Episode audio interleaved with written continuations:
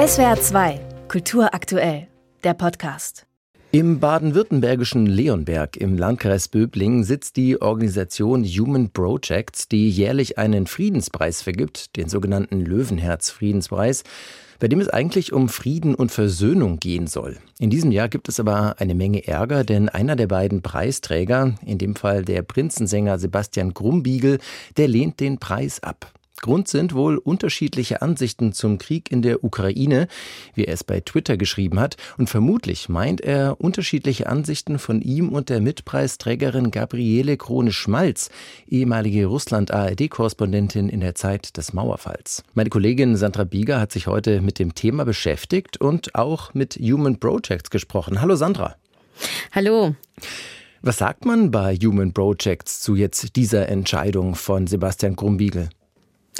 Also begeistert ist man bei der Hilfsorganisation in Leonberg natürlich nicht. Der Geschäftsführer Carsten Enz hat mir aber auch gesagt, dass ihm von vornherein klar gewesen sei, dass es zwischen den beiden diesjährigen Löwenherz-Preisträgern eventuell rappeln könnte, weil Sebastian Krumbiegel oft mit dem extrem linken politischen Spektrum und auch der Antifa in Verbindung gebracht werde und Gabriele Krone-Schmalz von dem rechten Spektrum vereinnahmt werde. In beiden Fällen geschehe das übrigens zu Unrecht. Aber der Anspruch von Human Projects sei es eben aber auch, Menschen miteinander ins Gespräch zu bringen und zu vernetzen, die ansonsten nicht miteinander reden würden. Carsten Enz sagt, was ihn überrascht hätte, sei jetzt der Zeitpunkt von Grumbiegels Rückzug. Schließlich habe der Musiker seit März von der Auszeichnung gewusst. Und seine einzige Erklärung ist, dass der Musiker dem öffentlichen Druck, vor allem jetzt auch in den sozialen Medien, nachgegeben habe. Das kann nur der Hauptgrund sein. Ansonsten hätte ja der Sebastian Grumbiegel äh, vor einem halben Jahr gewusst, äh, wer Gabriele Krone-Schmalz ist. Und äh, ähm, ja, er, er, weiß, wer das ist, äh, wie die Dame positioniert ist. Äh, und äh, ähm, das, ist, das war jetzt natürlich der Druck von außen. Das heißt, es könnte ihn also überrascht haben, ähm, Carsten Enz von Human Projects. Äh, zieht die Organisation irgendwelche Konsequenzen? Heute Morgen auf der Homepage habe ich das Bild von Sebastian Krumbiegel noch gesehen. Also, Konsequenzen gibt's nicht. Der Löwenherzpreis soll wie geplant am 19. November in Leipzig verliehen werden, nur eben nicht an Sebastian Krumbiegel. Die Laudatio auf Preisträgerin Krone Schmalz wird wie geplant der Theologe und Psychoanalytiker Eugen Trevermann halten.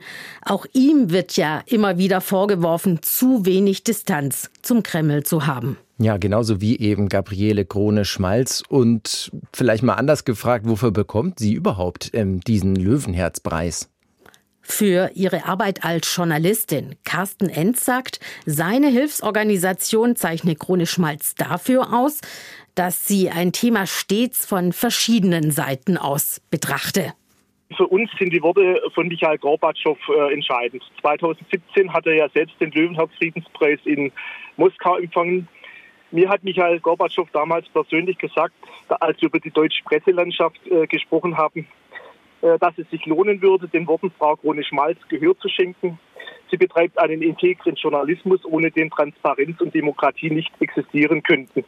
Soweit also Carsten Enz, der ja der Leiter ist von Human Projects und vielleicht noch ein Wort zur Organisation selber. Ich habe es ja schon gesagt, die sitzt in Leonberg, aber vielleicht haben viele Hörerinnen und Hörer von dieser Organisation noch gar nichts erfahren. Ähm, was machen die überhaupt?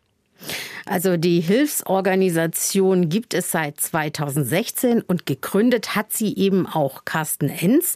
Das ist äh, ein Geschäftsmann, aber auch heutiger Geschäftsführer der gemeinnützigen GmbH Human Projects.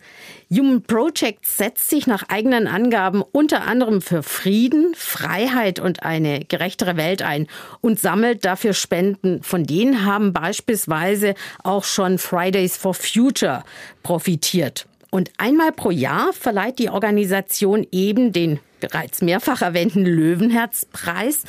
Ausgezeichnet wurden mit dem bereits, wie schon erwähnt, unter anderem Michael Gorbatschow, aber auch der Sänger Konstantin Wecker, der Dalai Lama und der Ministerpräsident von Thüringen, Bodo Ramelow.